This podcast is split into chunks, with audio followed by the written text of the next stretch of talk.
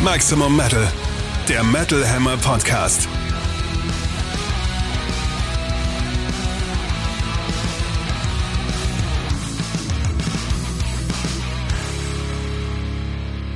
Episode 33 vom 3. Juni 2022. Für euch am Mikrofon Sebastian Kessler, Chefredakteur von Metal Hammer und Katrin Riedel aus der Metal Hammer Redaktion. Hallo da draußen. Und wir haben heute ein bisschen Eile, denn wir müssen das Haus pünktlich verlassen. Der Metal-Gott ist nämlich in der Stadt und ah. bittet um Audienz. Judas Priest spielen im Huxleys hier in Berlin. Wir zeichnen falls ihr nicht äh, extra recherchieren wolltet, am Dienstag demnach auf. Ähm, genau, sie spielen im Huxleys, relativ kleiner Laden. Warum? Weil sie so wenig Tickets verkaufen? Oder Nein, warum, es ist Katrin? ausverkauft mittlerweile sogar. Ist es? Super. Aber Hashtag defrocked. Ja, das hat leider Leider haben das viele Leute nicht verstanden. Gab ganz viele Kommentare im Internet. Wir wurden auch ganz oft gefragt, was ist los? Warum kündigen Judas Priest so kurzfristig ein Konzert in Berlin an? Und warum ist es dann nur im Huxleys? Und Dave rockt, hä, sind sie taub? Haben sie sich taub gerockt? Ich musste tatsächlich auch mal Google anwerfen, um herauszufinden, was das eigentlich heißt. Und? Äh, heißt sowas wie des Amtes enthoben oder so, weil halt die großen, großen Judas Priest kommen von den großen Stadionbühnen runter in den, ein kleiner Club ist das Huxleys ja auch nicht, nee, aber, aber kleinere Halle halt, größerer Club, kleinere Halle für Judas Priest, also schon klein, kommen runter, geben Audienz beim Fußvolk, werden einer von uns. Ach, das wird so schön. Ja, das, das wird, wird cool. so wunderschön. Das wird auf jeden Fall, es wird bestimmt toll. Ich freue mich auch drauf. Entsprechend Schluss mit Gelaber und wir starten rein in diese Podcast-Episode mit natürlich wieder den neuesten und wichtigsten Themen der Metal-Welt derzeit, den wichtigsten neuen Alben und einem Gesprächsgast selbstverständlich mal wieder. Und zwar, Katrin, hast du mal wieder ganz oben angeklopft und einen, einen auch Metal-Gott vors Mikrofon geholt. Ja, und zwar hatten wir es ja euch schon in Aussicht gestellt. Äh, Creator-Chef Mille Petrozza war bei uns in der Metal Hammer Redaktion extra nochmal, um den Podcast aufzuzeichnen. Ja, also, also mit dem haben wir gesprochen und das hört ihr später. Cool. Toll, dass ihr nochmal sprechen wolltet, zusätzlich zum Heftinterview. Das ist schön. Und vorbeikam und eine gute Zeit hatte mit uns zusammen. Hoffentlich. Und Lana Del Rey, die auch in der Redaktion herumhing. Ja. Wer uns auf Instagram und Facebook folgt, hat es vielleicht gesehen. Aber dazu kommen wir später. Jetzt geht's in die Vollen. Back in Black, das Metal Update. Und zwar beschäftigen wir uns heute im weitesten Sinne mit aktuellem Metal-Merchandise, sag ich mal. Ähm, das widerspricht sich doch. Merch, inwiefern? Nein, bei Shirts ist es okay, aber alles, was darüber hinausgeht, ist doch Sellout, oder?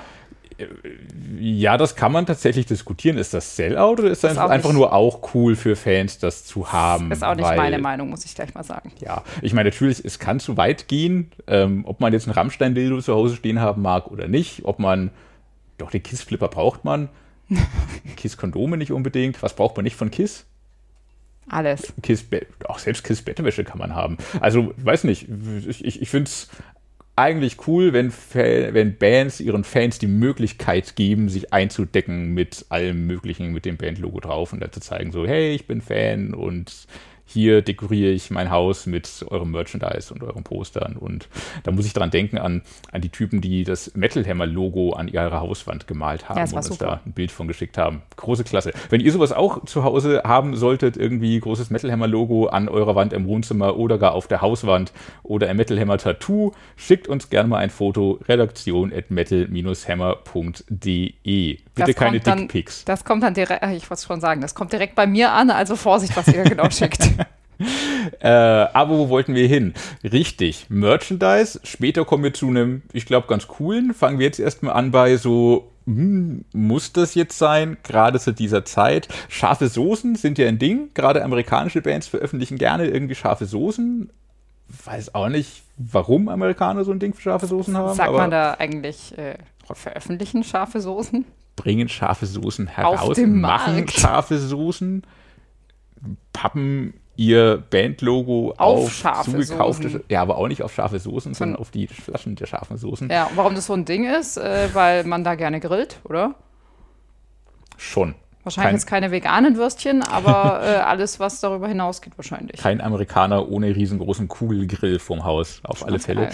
Und äh, ja, ähm, dann, dann kommt es aber halt noch drauf an, so ob du eine coole Band und ein cooler Dude bist und scharfe Soßen veröffentlichst oder ob es einfach gerade unpassend ist. So wie zum Beispiel, ich weiß nicht, du hast das Kapitol gestürmt und warst im Knast und deine Verhandlung läuft noch und du veröffentlichst scharfe Soßen, obwohl deine Band Iced Earth heißt.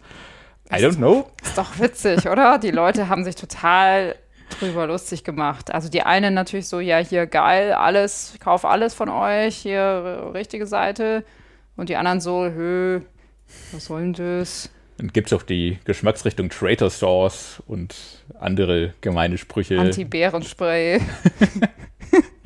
dass er dabei hatte, als er das Kapitol gestürmt hat. Von wem Ja. reden wir eigentlich? Ah ja, von John Schaffer natürlich, äh, dem letzten Wer verbliebenen Mitglied von Iced Earth, Ah, der im November 2000, ich kam mit den Jahren durcheinander, 21. 20? Im November 21. Oder? je nachdem, wie der Satz weitergeht. Das Kapitol gestürmt hat. Dann war es im Januar. Hä?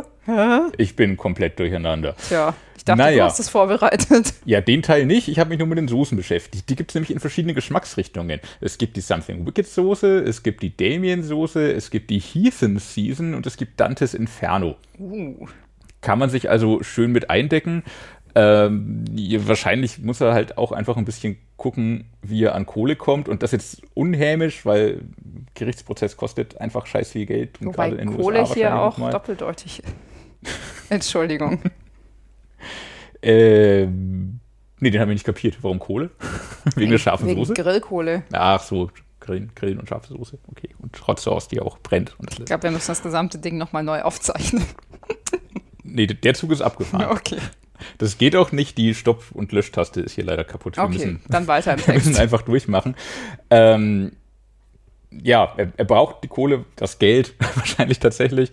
Äh, darüber muss man auch keine Witze machen. Nebenbei veröffentlichen Iced Earth ja aber auch quasi neue Musik im Januar diesen Jahres nämlich. Kam bereits ein Album raus. A Narrative Soundscape hieß das, wo John Schaffer tatsächlich einfach Texte vorträgt von Iced Earth weitgehend. Also mehr so ein Lyrikalbum, also ein bisschen, bisschen schräge Nummer bereits. Und jetzt ganz frisch kam ein Live-Album raus, heißt Bang Your Head, ähm, zeigt die Band Iced Earth beim Bang Your Head Auftritt 2016. Also noch mit allen, mit Stu Block und mit allen, die damals dabei waren. so oder so, sie veröffentlichen Dinge, brauchen ein bisschen Aufmerksamkeit, brauchen ein bisschen Geld, äh, wahrscheinlich, ähm, ob man die unterstützen mag oder nicht, muss jeder für sich selbst entscheiden. Wahrscheinlich sollte man es in Wahrheit aber nicht machen, meine ich. Ich zumindest würde es nicht tun wollen derzeit. Dadurch, dass wir so viel darüber geredet haben, haben wir wahrscheinlich schon mehr Aufmerk Aufmerksamkeit darauf verschwendet, als sein muss kommen wir daher zu einem cooleren Merchandise-Item, das jetzt draußen ist oder noch nicht draußen ist, zumindest irgendwie gerade heiß diskutiert wird, obwohl es keine Soße ist. Uh, genau. Und das kommt nämlich aus dem Bereich Funk und Fernsehen. Und zwar ist tatsächlich Axel. das klingt total 80er. Ja. Be bekannt aus Funk und Fernsehen. Bitte vergessen Sie nicht, Ihre Antennen zu erden. genau, Funk und Fernsehen. Und zwar ist äh, unser aller Axel Rudi Pell, äh, seines Zeichens ja sehr bekannter deutscher Hardrock- und Metal-Gitarrist aus Bochum, mit Metalhammer-Vergangenheit auch. Der ist im TV aufgetreten und zwar bei der Sendung Die Höhle der Löwen. Äh, Das Ganze hatte aber tatsächlich weniger mit Musik zu tun, obwohl er natürlich seine Gitarre auch dabei hatte und äh, sein Beruf da auch ausgiebig besprochen wurde, weil diese, diese Rock'n'Roll-Welt in Anführungsstrichen hat ja bei den Leuten da draußen immer so eine düstere Aura und es ist noch so ein bisschen was Besonderes und Geheimnisvolles und vielleicht ein bisschen obskur. Krass, der hat da in Wacken gespielt und so vor diesen schwarz tragenden Leuten. Unfassbar. So ein Typ ist das also. Aber hey, der ist ja ganz nett. Lustig. Gerade mit dieser komischen Jury, die da saß. Ich, ich habe die Höhle Höhle der Löwen vorher nie geguckt. Ich weiß Nee. nicht, ob man sich damit outet, ob man das gesehen haben muss. Keine Ahnung. Nee, also ich habe ja auch überhaupt kein normales Fernsehen mehr, ehrlich gesagt. Ich bin da komplett raus. Ich habe mir das jetzt aber mal angeschaut im Netz dann im Nachgang. Ähm, er war grundsätzlich in der Sendung, um seine selbst kreierte Parfümlinie Nights Fragrances vorzustellen und da an einen Investor zu kommen, um diese Parfüms dann auch auf den Markt zu bringen. Er ist da offenbar in dieser Welt seit Jahren interessiert äh, an dieser ganzen Materie, hat sich da auch eingearbeitet und dann in seinem Keller daheim auch ein paar Düfte kreiert, Und also zwar noch vor selbst Corona erschaffen. hat er damit angefangen. Ja, 19 hieß es, genau. Und äh, die, die riechen dann offenbar nach Wald oder nach Vanille oder nach Schlossparty. ähm, ja, ich habe mir das mal im Nachgang Nach angeschaut. Schlossparty. Kann, Ja. kann man sich so oder so vorstellen.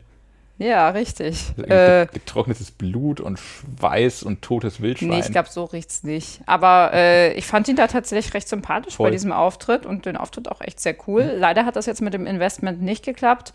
Aber er schien da ganz zuversichtlich zu sein, dass er ein paar in Frage kommende Unternehmen da auch aufmerksam gemacht hat und so die Zielgruppe auch so ein bisschen neugierig gemacht hat, vielleicht ein bisschen angestachelt hat. Ja, ist ein, ist ein ganz spannendes Ding. Also ich, ich habe mal geguckt, so äh, gibt es eigentlich sonst noch Parfüms von, von Metalheads. Und? Also Rammstein haben da tatsächlich diverse Düfte. ja, stimmt. Dann gibt es ein Parfüm von Doro.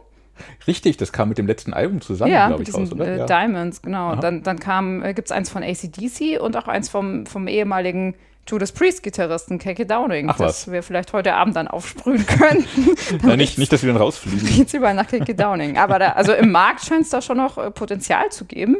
Ich finde auch ehrlich gesagt die Idee ganz gut, muss ich, muss ich sagen.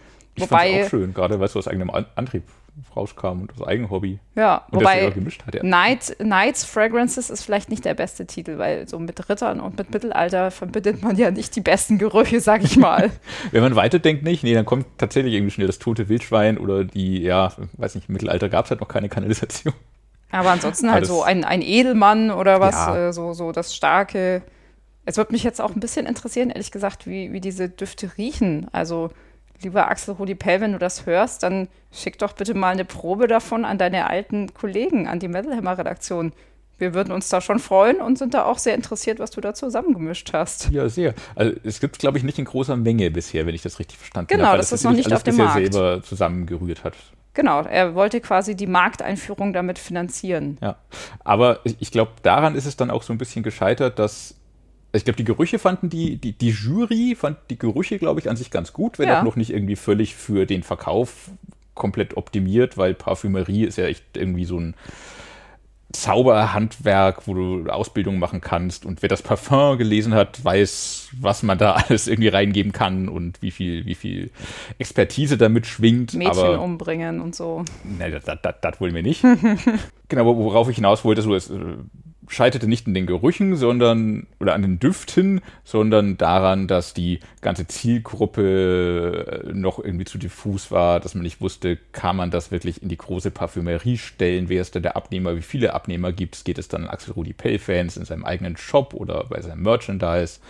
Und so weiter und so fort. Ich glaube tatsächlich, dass die Jury bei Die Höhle der Löwen da vielleicht die Metal- und Rockszene auch gar nicht so richtig umfasst hat und gar nicht richtig eingeschätzt hat und nicht sehen kann, wie groß die ist und was es da schon für Merchandise gibt und Ja. was für Absatzpotenziale es da geben kann auf den verschiedenen Kanälen, wo man dafür werben kann, wie cool man das aufziehen kann, dass so Band-Merchandise halt schon ein Ding ist und richtig groß laufen kann tatsächlich. Ich glaube auch, das hätte man vielleicht noch mal ein bisschen anders pitchen müssen, weil es gibt ja schon, wie gesagt, ein paar Parfüms und äh, also Axel Rudi Pell ist jetzt auch nicht der kleinste Name und äh, auf dem deutschen Markt würde es in jedem Fall schon Abnehmer finden, denke ich. Und äh, es gibt ja auch halt diese Zielgruppe von, also gerade äh, Leute zwischen, ich sag mal, 35 und 55, da ist ja eine enorme Kaufkraft vorhanden. Ja, da ist Axel Rudi Pell vielleicht tatsächlich auch mit zu viel Emotion rangegangen und hat das nicht für die diese Start-up-Jury, ich kenne die Leute, die da sitzen tatsächlich alle nicht. Ich glaube, der eine war mal Formel 1-Fahrer. Ja, Nico Rosberg, genau.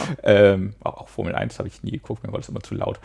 Ähm, Ist auch nicht mehr zeitgemäß. ist auch, gibt es schon Elektro? Doch, Elektro, Formel 1 oder Formel E, glaube ich, gibt es ja. Ja. Aber wir schweifen ab. Ähm, ja, die haben, hab, wahrscheinlich haben die, hätten die mehr Zahlen gebraucht, diese und jene Absatzwege gibt, diese und jene Kooperationspartner vielleicht auch. Aber allein wenn du sagst, hier auf dem Wacken Open Air sind irgendwie 100.000 Leute in dieser und jener Zielgruppe, so und so viele, was weiß ich, da gab es ja doch schon diverse Studien, so und so viele Leute davon fahren Ski, lass mal ein Skifestival mhm. auf dem Berg machen, so. Ja. Leute besuchen äh, hier von Metal Cruise und Tons, äh, 70.000 Tons of Metal und Kreuzfahrten und so, das ist ja auch ein geiles Umfeld. Ja. Da könnte man ja quasi so einen Verkaufsstand aufstellen, sofort weg. Ja, auch die Edelprodukte sind jetzt ja nicht Unmetal. Also es gibt genug Bands, die auch edle, teure Dinge, seien es Weine, seien es Schmuck äh, an den Mann bereits gebracht haben. Also es kann sowohl irgendwie das, das äh, DM-Deo ersetzen. Stattdessen patscht man sich irgendwie ein schnelles, schnelles Metal-Deo dran. Kann aber auch ein edler Duft tatsächlich sein. Ich glaube, das ist Metal-Deo.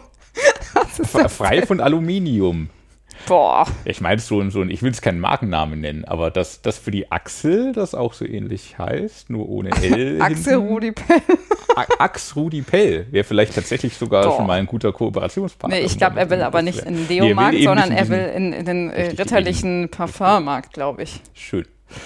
Ich drücke ihm die Daumen, weil der, der Pitch war cool. Es erfordert auch Mut, sich vor so eine Jury zu stellen, das Absolut. dann irgendwie cool rüberzubringen und seine Begeisterung irgendwie äh, zu artikulieren, was er super gemacht hat durfte ein bisschen Gitarre spielen vor ihm, was super war, kam super sympathisch rüber. Ich drücke ihm auch die Daumen, dass er noch jemanden findet, der ein bisschen Geld zuschießt, damit er es in größeren Mengen produzieren kann und dass wir dann auch mal in den Genuss des Duftes kommen. Ist in jedem Fall eine spannende Sache. Also ich würde sagen, wir drücken da die Daumen und toi toi toi, lieber Axel Rudi. Steel meets Steel. Neue Alben im Härtetest. Und da geht es dann auch schon weiter, nämlich thematisch passend, mit der Band Dampf. das jetzt keine Überleitung war, weiß ich auch nicht. Und zwar beginnen wir da mit der, einer reichlich obskuren Veröffentlichung. The Arrival heißt das neue Album der schwedischen Band Dampf. Habt ihr noch nie gehört? Ja, ich auch nicht. Äh, dahinter steckt federführend der Musiker Martin E-Type Erickson. Der hat seine Karriere in Metal-Bands begonnen, ist heute aber eher eigentlich im Eurodance und so in ESC-Kreisen bekannt. Und jetzt will er zurück in die Metal-Szene und verfolgt dabei das Ziel, Metal mit Popmelodien zu verbinden. Bei Dampf äh, übrigens nicht mehr unter dem Namen E-Type, sondern jetzt als Atron. Viel da geiler. Geht, da geht's viel, schon los. Viel geiler. Da geht's schon los, genau. Ja, und, aber es soll jetzt erstmal um die Musik gehen. Und zwar, mhm. The Arrival klingt ein bisschen so, als würden Rammstein und irgendeine ultra softe Melodic Metal Band mit Schmeichelchören gemeinsame Sache machen. Also das Ganze ist absolut poppig und lieblich. Es wird aber auch mal gegrowlt und gescreamt und es gibt ein paar theatralische Elemente, viel von allem sozusagen. Und genau das ist auch so ein bisschen das Problem. Leute, die Popmusik mögen, werden das wahrscheinlich in den härteren Passagen überhaupt nicht verstehen. Aber für Leute, die halt richtig Metal hören und es hart mögen, ist das alles viel zu cheesy. Ich kann mir echt nicht vorstellen, wer das hören möchte. Ich mir auch nicht. Zumal noch dazu kommt, es klingt halt auch noch völlig beschissen. Ich weiß nicht, ob, ob das auf dem Handy produziert hat oder keine Ahnung, aber es klingt klinisch, ekelhaft billig, anbiedernd, schleimtriefende Rotzmelodien, ausgelutschte New Metal Riffs, peinliche pseudopoetische Texte. Es ist echt die, die skandinavische Version von, von schlimmen deutschen Gothic Metal Bands, deren Namen ich jetzt nicht nennen will, weil ich niemanden beleidigen will. Aber boah, ist das mies. Aber um jetzt noch eins draufzusetzen, äh, mischen auf diesem Album auch noch Gäste mit und die sind ja gar nicht mal so unspannend. Deswegen mhm. haben wir uns da auch genauer damit beschäftigt. Und zwar sind das immerhin Johann Heck von Amon Amarth, Pontus Norgren von Hammerfall, Tommy Johansson von Sabaton und Frederik Melander von Bathory. Was ist da passiert? Da fragt man sich wirklich ganz objektiv nur, warum denn nur zum Teufel? Wie seid ihr denn da dazugekommen? Ich, ich will auch jetzt keine willen Theorien aufstellen, aber ich werde in meinen nächsten Interviews mit den genannten Bands mal investigativ nachhören, wie es oh, denn dazu warum? kommen konnte. Wie konntet ihr das tun? Also im besten Fall sind die halt wirklich gut befreundet alle miteinander. Im besten Fall ist das so. Also, wenn ich das zwischen den Zeilen richtig gelesen habe, also dadurch, dass der Typ E-Type, Aton, was auch immer. Atron. Atron. Oder E-Type. Atron klingt eher wie Transformer. A-Hörnchen At und Atron und E-Typ-Hörnchen. Das nächste ist dann E-Type ist, doch ein, E-Type ist doch ein Mehl, oder? Ja, ja. stimmt. Ähm, also Type, typ, typ ist so und so. dadurch, dass der Typ irgendwie so Song Contest Vergangenheit hat und ich glaube auch sonst irgendwie im skandinavischen Fernsehen oder in den Medien so ein Ding ist. Ich, ich kenne ihn nicht. Ich stelle mir das so vor, es wäre so ein skandinavischer Stefan Raab. Und die anderen, also Johann Heck und Co. finden das vielleicht cool, mit dem was zu machen, weil der ist halt in den schwedischen Medien irgendwie präsent und das Aber finden sie dann auch lustig, da mitzumachen. Und, Das ist doch Anti-Werbung. Aber äh, kein, also wie war das? Äh, schlechte Presse ist immer noch Presse.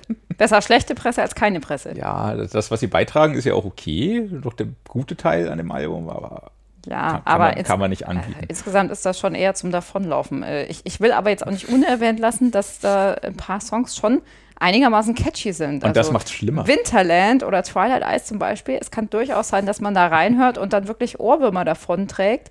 Ob man die haben will, ist aber leider eine andere Frage. Mir ist im Ohr geblieben die sehr schöne Zeile aus dem sehr schönen Lied Steinhaufen. Ja, deutscher Titel? Titel und auch teilweise deutsche Texte. Im Refrain heißt es poetisch Autsch, Autsch, Autsch, die Welt blutet rot. Ja. Und ich glaube, damit, das wollen wir jetzt einfach mal so stehen lassen. Ganz viel Autsch auf jeden Fall. Ähm, das Album kommt heute am 3.6. Wir empfehlen nicht reinzuhören und stattdessen auf den 10.6. nächste Woche zu warten, wo ein paar bessere Alben tatsächlich erscheinen. Wir beginnen da mal mit ähm, Loathing Light von der Band Oni. Läuft unter Progressive Metalcore, wahrscheinlich weil die Band mal Progressive Metalcore gemacht hat. Auf dem Album ist es ihr zweites, ist das nicht mehr wirklich der Fall. Es ist relativ geradlinig, wurde von Josh Wilbur, der schon Avenged Sevenfold, Trivium, Ne- Megadeth produziert hat und von Lamp of God Gitarrist Mark Morton mitproduziert. Es klingt auch sehr nach Lamp of God über weite Strecken, ähm, aber auch nach SLA Dying, Caliban, Five Finger Death Punch, eben nach diesem Wechsel aus harten Strophen, melodisch gesungene Refrain. Ganz schöne Melodien dabei auch. Es ist durchweg gelungen, hat gut Schub und Groove und Wut. Klingt aber, will sehr modern klingen, klingt aber dabei sehr modern 2002. Das ist ja ein bisschen näher schon. Das sind ja schon 20 Jahre. Im Metal geht es natürlich langsamer voran und Ja. was 2002 modern war, läuft auch heute noch unter Modern Metal Oh, ganz bitte gerne. nicht. bitte nicht. Ähm, es hat diesen schönen modernen Metal-Retro-Charme sozusagen. So, also zumindest Leute in meinem Alter fühlen sich an früher erinnert, als das modern und neu war. Äh, gutes Grundniveau, was aber echt fehlt, sind die Überhits, die da irgendwie rauskommen. Es gibt eine Single-Veröffentlichung, Secrets, mit Randy Blythe auch noch äh, und Iggy Pop mischt da irgendwie mit. Äh, rausstechen tut auch noch War Ender mit den Trap-Metallern von City Morgue. Da Wer nicht ich- weiß, was Trap-Metal ist. Hm, Frag mal mich und ich sag, ich bin raus. Tschüss, Ja. da geht die Tür. Haben wir so einen Button, wo eine Tür zuschlägt? Genau, ungefähr Ja, so. ungefähr so. Äh, Trap Metal ist gleich Rap Metal, weitestgehend. Äh, Trap ist ja tatsächlich so ein moderner, im Trend liegender Hip-Hop-Variante. Hier aber mit den New Metal Vibes klingt das wieder nach, wir waren 2002 modern. Sogar das haben sie irgendwie geschafft, eher in die Vergangenheit zu setzen. Ähm, NF Ether, was auch immer das bedeuten soll, ist noch der progressivste Song. Ähm, sphärisch, Post-Hardcore-Elemente. Ähm, da ist noch eine Ballade namens Golden drauf. Ähm, also abwechslungsreich ist es, aber wirklich proggy oder gentig, so wie angepriesen, ist es tatsächlich nicht wirklich. Ich würde vielleicht noch Awaken rausnehmen, weil das ist, gehört für mich zumindest zu den stärksten und auch hittigsten Stücken. Ansonsten, ich kannte die Band bisher ehrlich gesagt nicht. Äh, schon ganz ordentlich, also schon derbe Prügelphasen und Breakdowns, aber auch mal eine Prise Klagesang, ganz vernünftig durchmischt. Es fehlt noch so ein bisschen die eigene Identität, finde ich. Also, was unterscheidet Ja. sie denn von den vielen Metalcore-Bands da draußen, wenn die Prog-Elemente jetzt abgestriffen wurden? Ja, fehlt ein bisschen was, aber da geht vielleicht auch noch was. Äh, interessant fand ich aber auch, dass gleich der zweite Song eine Ballade ist oder halt zumindest ein emotionaleres Stück. Im Normalfall haut man ja erst eigentlich so zwei, drei Songs raus und äh, richtig auf die Kacke und dann irgendwann mal so ein paar ruhigere Momente. Ja, aber äh, beste Stücke würde ich sagen Secrets mit Randy Blythe und wie gesagt Awaken. Ich, Ordentlich, aber nicht herausstechend insgesamt. ich möchte noch kurz in, äh, hinter die Kulissen des Musikjournalismus blicken lassen an dieser Stelle. Äh, man, man amüsiert sich ja gerne mal über Promo schreiben, weil da so, so komische Standards sich immer einschleichen, wo man schon weiß, so Das beste Album aller das Zeiten. beste Album aller Zeiten oder das lang erwartete Debüt von. Ein anderes Ding kam in diesem Promoschreiben mit. teilte sich Club- und Festivalbühnen mit Genre-Schwergewichten wie Gojira, Turnstile, Code Red und Rob Zombie. Ja, aber teilte sich Club- und Festivalbühnen mit, heißt halt nichts anderes als diese Bands haben als Headliner auf einem Festival gespielt und diese Band war um 10 Uhr früh auch schon mal auf dem gleichen Festival auf der Nebenbühne. Aber sie waren dabei. Aber sie waren dabei. Mittendrin statt nur dabei. Ja, bin ich nur drüber gestolpert, das nur als kleiner, kleiner Blick in die, in die Hölle, die wir Musikjournalisten uns in der täglichen Arbeit immer wieder begeben. Du hast schon echt schwer, ne? Ich habe es echt schwer. Es ist der härteste Job der Welt. Allein heute Abend noch mal aus dem Haus zu müssen, um ein Konzert zu gucken. Boah, Furchtbar, unmöglich. Richtig hart. Oh, das wird so schön. Ah, das wird so schön. Aber weiter im Text. Äh, ein Tick besser gefallen hat mir tatsächlich das zweite Album der amerikanischen Band Chef. Und vielleicht kennt der eine oder die andere den YouTuber Mark Garrett und seinen YouTube-Kanal Karat Vox Academy der äh, ziemlich gut läuft wohl. 8 mhm. Millionen Views und 100.000 Abonnenten. Das ist so ein Reaction-Kanal, der reagiert da auf Extrem-Metal-Bands und kommentiert deren Gesangstechnik tatsächlich. Okay, also auch tatsächlich so mit Hintergrundwissen und schön Analyse. Genau, also der kann das schön. richtig. Und äh, die Band äh, Kardashev, Kardashev, Kardashev, I don't know, äh, wurde 2012 gegründet und äh, Liminal Ride ist jetzt das zweite Album.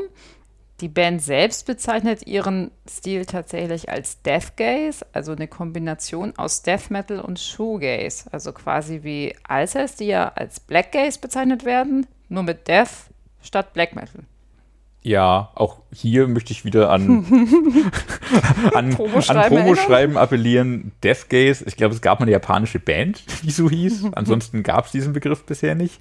Daher ja, könnten Genre-Pioniere sein. Ich glaube, es ist einfach nur Marketing, Klar, das natürlich. so zu nennen, weil es ist, für mich ist es Post-Metal mit Black Gaze-Elementen, meinetwegen mit Death Metal-Elementen. Das ist eine coole und irre Mischung und, und einigermaßen einzigartig. Ja, also auf der neuen Platte sehr aggressiv, aber gefühlvoll. Da gibt es zu hören tolle Gitarrenarbeit, hin und wieder Breakdown-Gewürter und Gebrüll, aber auch sehr viele atmosphärische teilweise auch sphärische Instrumentalpassagen, so wie bei ja, diesen diversen Post-Metal-Gruppen, sehr ausgeprägt, zum Beispiel gegen Ende in A Vagabond's Lament.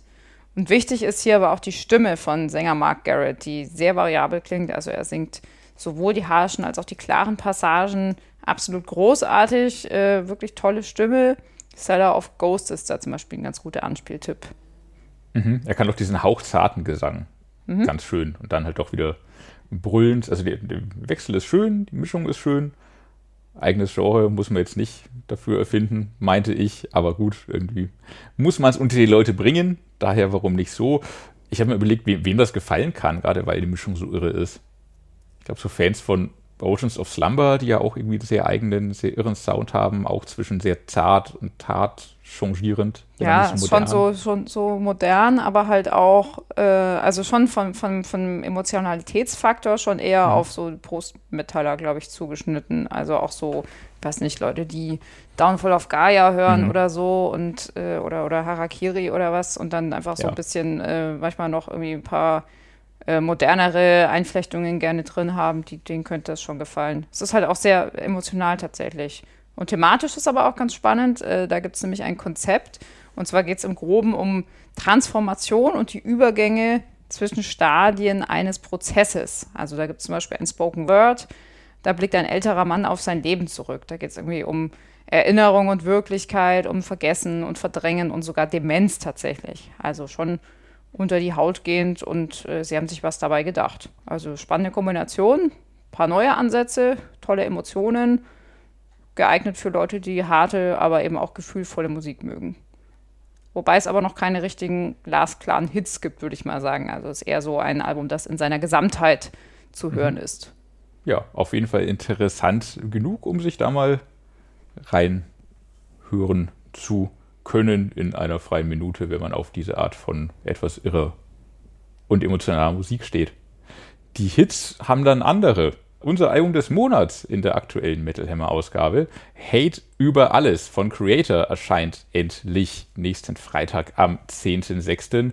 Und wir haben schon so viel darüber gesprochen, gefühlt, aber tatsächlich noch gar nicht hier im Podcast. sondern eben im Heft und untereinander und mit Mille. Und ähm, darum jetzt noch mal kurz der Versuch, es irgendwie in Worte zu fassen und zusammenzufassen. So, es ist äh, zu Recht der fünfte Soundcheck-Sieg in Folge für Creator. Ohne Unterbrechung schaffen echt das Kunststück noch mal heftiger zu sein als im Vorgänger, zugleich aber experimenteller obwohl es hundertprozentig nach Creator klingt, sie das Genre natürlich nicht neu erfinden, sich selber nicht neu erfinden, bringen sie einen sehr eigenen Dreh rein. Es ist eine spürbare Evolution, Variation, was gerade im Fresh Metal, dem mir gerne immer nachgesagt wird, in den 80ern, frühen 90ern hängen geblieben, seitdem ist nichts mehr passiert. So Creator beweisen das Gegenteil. Da ist auf jeden Fall jede Menge Potenzial noch drin, auch alle möglichen anderen Genres mit äh, aufzunehmen. Sowohl Metal-Genres, es gibt Songs, die sind eigentlich pure Heavy Metal. Ich nehme da Become Immortal mal her, eigentlich ein klassisches Heavy Metal Stück mit Except Oh Chören sogar, aber eben wildes keifender Gesang, die Gangshouts, die scharfen Riffs machen es zum weißwütigen Thrasher. In Dying Planet ähm, in Dying Planet spielt Doom und Black Metal mit rein. In Strongest of the Strong eher so eine Hardcore-Attitüde, die da mitschwingt. Also da passiert jede Menge. Und dann sind natürlich noch die Songs da, wo Creator ganz weit aufmachen und auch Metal-Genre fremde Elemente zulassen, die das Album gerade dadurch aber sehr spannend machen. Ähm, zwar ist das Midnight Sun, mittlerweile auch schon ausgekoppelt als Single mit äh, Sängerin Sophia Portanet. Gespenstisch, melodisch, Gothic-Schlagseite in Bridge und Refrain durch ihren Gesang. Ähm, und erinnert damit ein bisschen so an die Creator 90er Jahre Alben, wo sie auch in Industrial, in Gothic äh, Richtung sich sehr stark bewegt haben. Die Alben lange über Fans, darf man sagen, verhasst, auf jeden Fall nicht wirklich geliebt. Unbeliebt. Unbeliebt waren. Unverstanden. Wie man heute aber auch nochmal, unverstanden ist ja schön. Heute hört man diese Alben nochmal mit anderem Ohr, auch wenn man, weil man weiß, Creator sind danach wieder hart geworden, machen wieder Fresh Metal, haben aber ihr ganzes Melodieverständnis da irgendwie mit entwickelt und haben viele gute Sachen damals einfach gelernt und zu heute mitgenommen. Und äh, Midnight Sun ist so ein bisschen der Song, wo das Ganze kulminiert und einem nochmal vor Augen geführt wird. Und dann ist da noch Conquer and Destroy, wo Indie-Künstler Drangsal ähm, diesen sowieso schon hymnischen Banger nochmal auf eine ganz andere Ebene katapultiert mit seinem Gesang. Also super abwechslungsreich, super Album, super hart, super Metal, super Creator.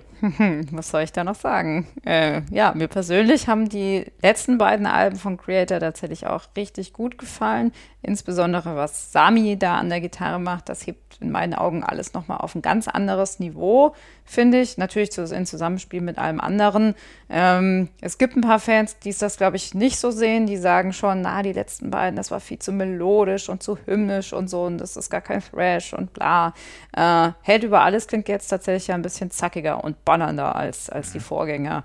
Äh, ist deshalb aber keineswegs melodiearm. Also im, im Gegenteil, sie schaffen da nochmal eine richtig gute und stimmige Mischung aus wüsten, fettballernden Thrash und versierten Melodien und Riffs. Du hattest schon erwähnt, Midnight Sun mit dieser sehr ätherischen Stimme von Sophia Portanet. Das fand ich am Anfang tatsächlich echt komisch. Also da Weil saß ihre ich. Gesangsmelodie auch so komisch. Ja, da saß ich irgendwie da und habe die ganze Zeit nur vor mich hingemurmelt, was machen sie denn jetzt? Oh Gott, was machen sie denn jetzt? Habe es wirklich gar nicht verstanden. Und dann habe ich es, glaube ich, fünfmal gehört. Und dann hatte ich aber so einen dermaßen einen Ohrwurm davon und kam überhaupt nicht mehr runter. Und mittlerweile finde ich es richtig großartig. Es bringt einfach auch nochmal eine neue Note ein. Und im Zusammenspiel mit diesem Thema, das eben dieser Song behandelt, ein filmisches Thema, passt das halt auch super. Also das äh, ist vielleicht was zum Reinhören, aber es, es klappt halt dann doch. Also es funktioniert. Ansonsten, ja, über Albumlänge sehr starkes Material, wobei ich die zweite Hälfte tatsächlich ein bisschen geiler finde noch als die erste. Also da ist natürlich irgendwie Hate über alles in der ersten. Das ist ja der, der ultimative Live-Kracher tatsächlich, ein, ein typischer Creator-Song. Mhm. Ähm, weitere Lieblingsstücke Conquer and Destroy, dann Midnight Sun, wie gesagt, Demonic Future, Pride Comes Before the Fall und auch das Finale Dying Planet. Da ist ja einfach musikalisch nochmal so ein bisschen was anderes geboten. Ist ja eher so ein bisschen doomig, wie du mhm. schon sagtest. Also insgesamt eine echte Bank und sie zeigen damit ganz klar, dass sie ja, zu Recht, äh, vollkommen zu Recht die Nummer eins im deutschen und europäischen Thrash Metal sind. Ich freue mich da sehr auf die Live-Konzerte und hoffe einfach nur, dass dann im November auch alles klappt. Ja, Creator über alles, kann man dann nur sagen. Ganz genau, siehe Titelstory. Hörproben von allen Alben, die wir heute besprechen und von allen Bands, die im Podcast vorkommen, bekommt ihr natürlich auf die Ohren in unserer Spotify-Playlist, der Metal Hammer Podcast Playlist. Ihr findet sie auf Spotify unter eben diesem Suchbegriff oder indem ihr unter dem Podcast auf den entsprechenden Link klickt. Don't Talk to Strangers, das Metal Hammer Podcast Interview. In unserer heutigen Podcast-Episode begrüßen wir einen ganz besonderen Künstler als Interviewgast, und zwar Mille Petrozza von Creator. Hallo Mille. Hi. Ja, wir haben uns ja bereits für unsere große Titelstory im Metal Hammer über euer neues Album Hate über alles unterhalten. Das wollen wir jetzt hier nicht nochmal alles in der Ausführlichkeit erörtern, aber vielleicht magst du uns mal erzählen, wie du selbst die Wochen vor der Veröffentlichung einer neuen Platte erlebst. Also was treibt dich da um und bist du nach all der Zeit eigentlich überhaupt noch aufgeregt? Es wäre schade, wenn ich da, wenn mich das völlig kalt lassen würde. Ich, ich arbeite viel in der Zeit, also ich mache ich, ich mach viel Pressearbeit momentan, auch internationale Pressearbeit. Und, und freue mich natürlich dann, wenn ich, wir, wir haben ja jetzt schon zwei Singles rausgebracht, drei.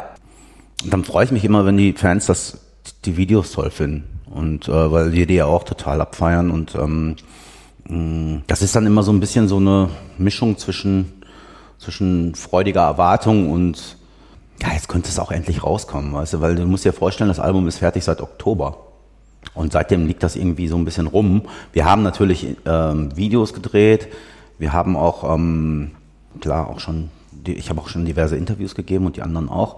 Aber es ist trotzdem so ein bisschen so, eigentlich will man es jetzt auch raushauen. Wie viele Interviews gibst du, gibst du eigentlich zur Veröffentlichung einer neuen Platte? Es ist sehr viel und wir versuchen auch wirklich allen Leuten, die äh, Interesse haben, Interviews zu geben. Also beim letzten Album zum Beispiel habe ich so eine Tour gemacht. So eine, so eine Pressetour, also so das, das Promotion-Tour nennt man das. Da bin ich in verschiedene Städte geflogen in Europa und habe dann pro Tag so acht bis zehn Interviews gegeben. Und äh, der zehnte Journalist oder die zehnte Journalistin hat dann irgendwie nur noch so eine heruntergerasselte Version äh, der Antworten bekommen. Und das habe ich dann, das, das wollte ich nicht mehr und ähm, hatte, habe dann mein, äh, meinem Team gesagt, dass ich am, am liebsten pro Tag drei bis vier Interviews machen möchte. Und die ähm, strecken sich jetzt aber über einen, über ganzen Zeitraum.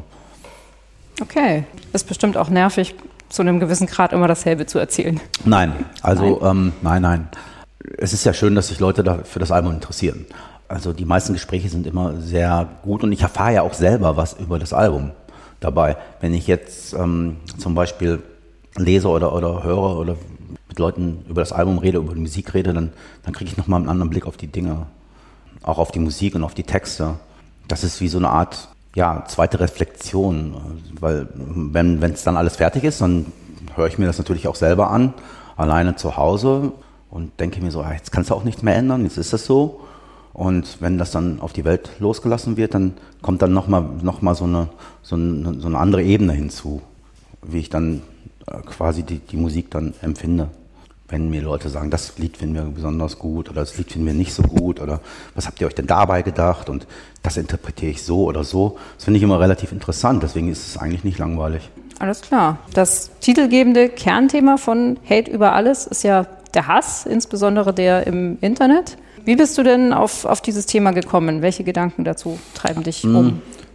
Ich würde sagen, das Kernthema ist nicht der Hass, sondern die Kommunikation und die Umgang mit dem Hass im Internet vielleicht oder auch im, im in der Realität.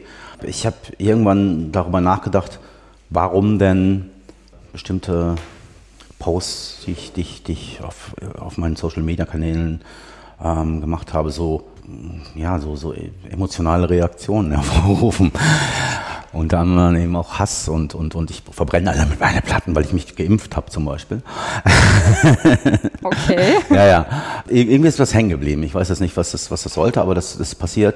Und nicht, dass ich jetzt irgendwie ein ganzes Album diesen, diesen Trolls und Hatern da widmen möchte, sondern ich möchte einfach, äh, wollte, also diese, der Text von Hate über alles, da geht es nicht nur um, um, um, um den Hass als solchen, weil ich finde, Hass ist ein ziemlich schwieriges, also eine ziemlich energieaufreibende Emotion, die ich eigentlich immer vermeide. Ich versuche nicht zu hassen. Also Hass finde ich eigentlich, ähm, ein bisschen unangenehm. Und ähm, natürlich hasst man aber trotzdem, man hasst zum Beispiel irgendein bestimmtes Essen oder so. Das kann man auch hassen, aber man kann ja jetzt nicht sagen, ich hasse, was weiß ich was. Ich, das andere ist mir alles zu anstrengend und finde ich auch ein bisschen unreflektiert. Und deshalb versuche ich ähm, nicht so den Hass an mich rankommen zu lassen.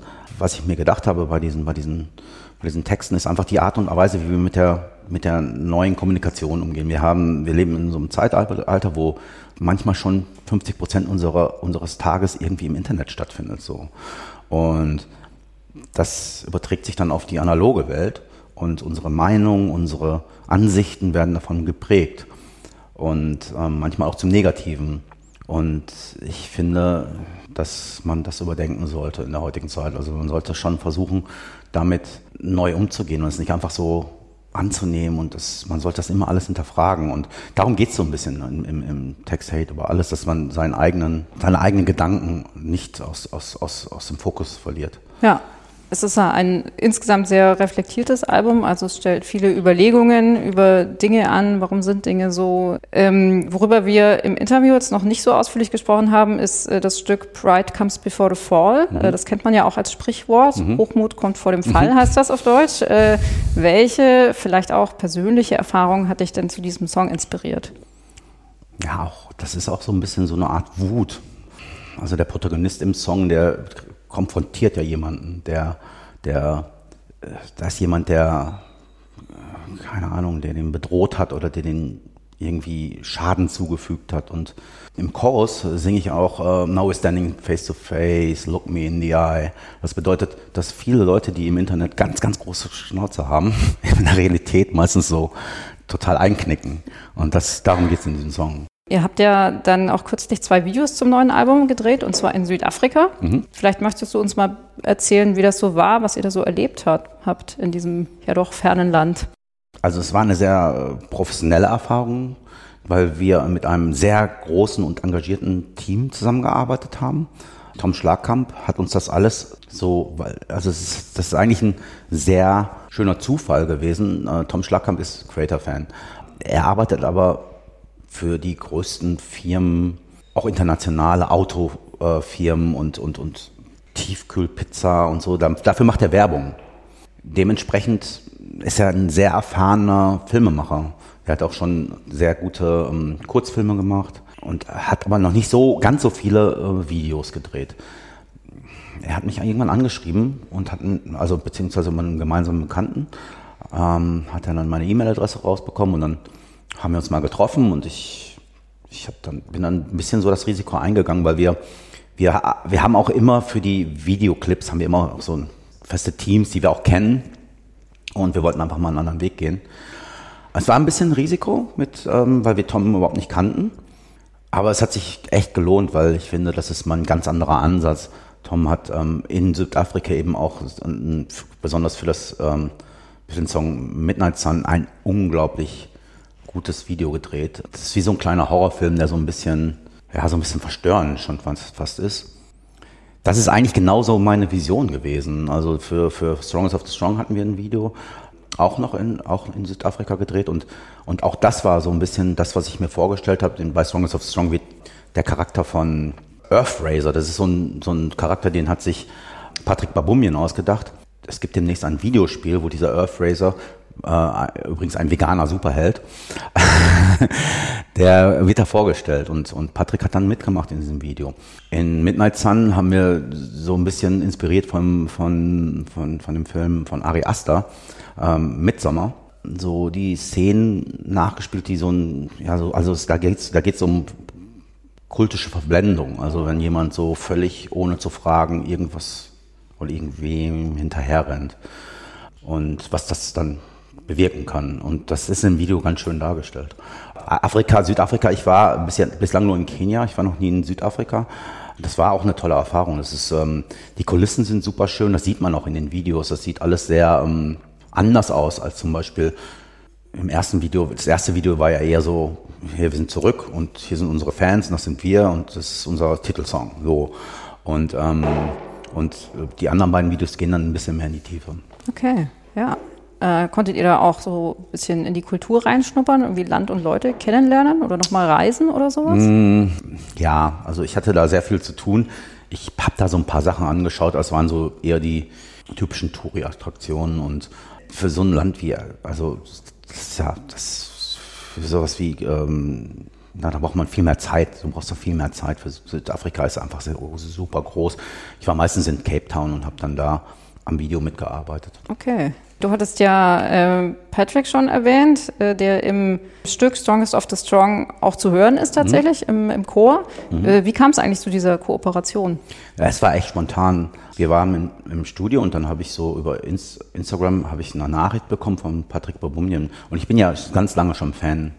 Habe mich erstmal gefreut, dass er mich anschreibt und ähm, er hat mich dann gefragt, äh, ob er vielleicht mal ins Studio vorbeikommen kann und dann haben wir irgendwie einen Termin ausgemacht, haben uns in die Studioküche gesetzt, haben ein bisschen Kaffee getrunken und er hat mir das, den, den Earth Racer näher gebracht und hat mir von seinen Ideen erzählt und mm, ursprünglich war das als Film geplant. Und dann hat er mich gefragt, könntest du dir vorstellen, dass, dass du Musik dazu beisteuerst? Und ich dachte mir dann so, ey, was für ein Zufall. Wir haben einen Song, der heißt Strongest of the Strong. Patrick Babumian gilt als einer der stärksten veganen Athleten. Und ähm, das passt alles so gut zusammen. Und dann habe ich natürlich sofort zugesagt. Arthur Risk kam in die Küche und meinte, ey, äh, er ist, war auch Fan von Patrick und meinte so, ey, wir haben hier einen Song, der heißt Song of Strong, bitte sing im Chorus.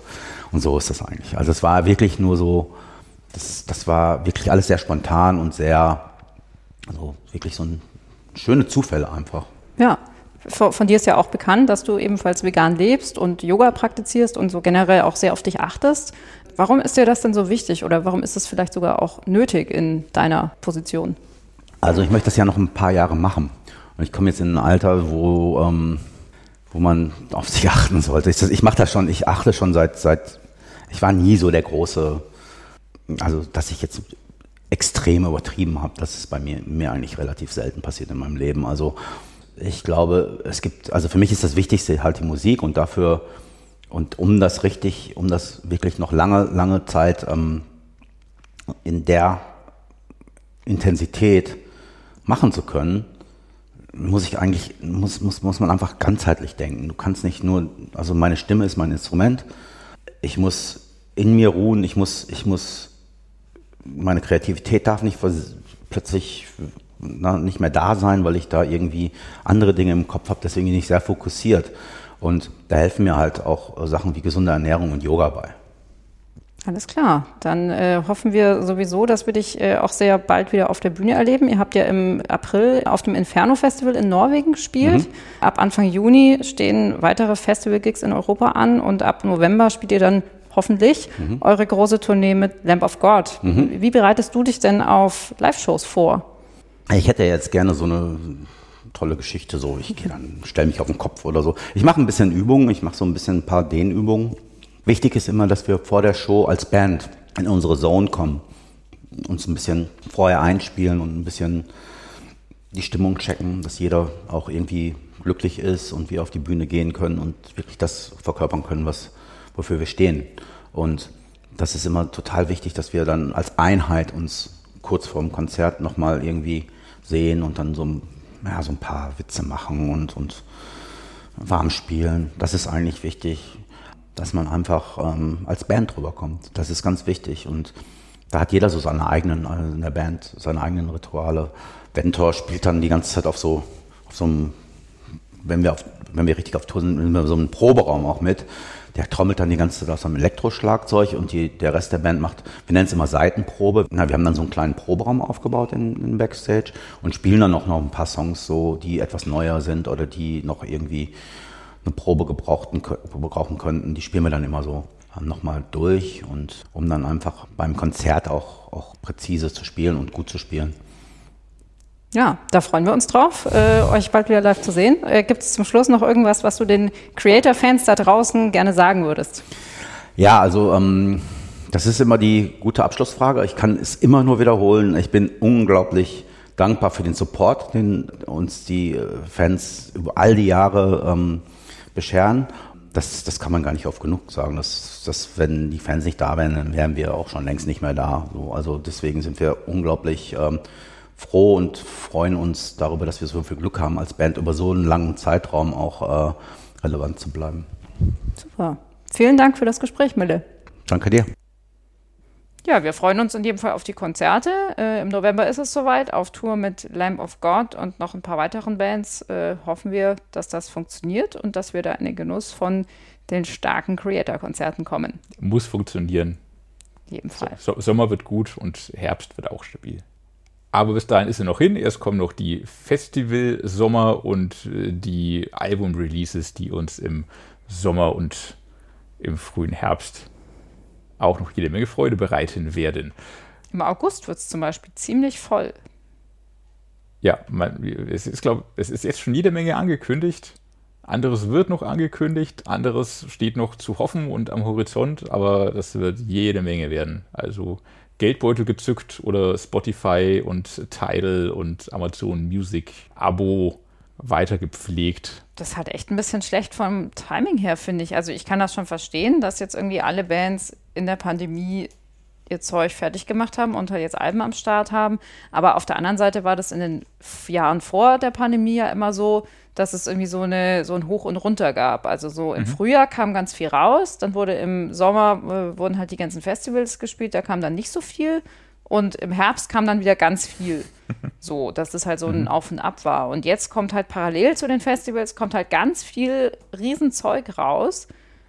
Da haben, glaube ich, nicht nur wir Probleme damit, das im Heft alles abzubilden, mhm. sondern auch die Leute, die da gerne Geld dafür ausgeben wollen. Weil ich kann mir doch nicht keine Ahnung, zehn Tage Festival gönnen mit 180 Bier und dann noch irgendwie fünf Shirts und dann kommen auch noch zehn Alben, die ich eigentlich alle kaufen will. Und selbst wenn du das Geld hast, hast du nicht die Zeit dazu. Oder wenn du das Geld nicht brauchst, weil du halt ein Streaming-Abo hast und darum sowieso alles zum gleichen Preis hörst, aber trotzdem, wenn du auf fünf Festivals im Jahr bist und rumkommst und dann erscheint aber auch noch innerhalb von drei Wochen irgendwie acht Riesenalben von allen möglichen Bands, auf die du zwei, drei, vier Jahre gewartet hast vielleicht. Ich weiß auch nicht, warum die das nicht cleverer teilen, weil am Ende hätte jeder was davon. Schwierig. Aber raus, raus, raus. Wir werden dranbleiben. Bei uns erfahrt ihr, wann was erscheint, was sich lohnt und was nicht. Ich sage nur noch mal von wegen raus, raus, raus. Autsch, autsch, autsch. Die Welt blutet rot wir müssen jetzt tatsächlich aufbrechen, uns bereit machen für Judas Priest im Huxleys. Wenn wir dann noch bei Stimme sind nach diesem Konzert, hören wir uns hier wieder am 17.06. mit Talkgast voraussichtlich Stefan der W. Weidner, oh. bekannt von der W. und Böse Onkels, gibt uns eines seiner seltenen Interviews zum Release seines äh, aktuellen Soloalbums V oder Five oder Fünf. Das werden wir mit ihm unter anderem klären. Wird auf jeden Fall ein spannendes Gespräch. Ich freue mich da sehr drauf. Verpasst es nicht. Abonniert unseren Podcast, liked uns, lasst einen Kommentar da. Bleibt dran und wir hören uns in zwei Wochen wieder. Wiederhören. Bis bald. Cordin Morsch, Metal Hammer aus dem Pit.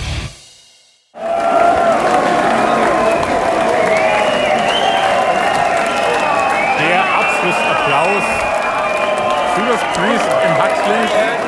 Ausverkauftes Haus. Es war wunderschön. Zu nah dran war man mit Priest.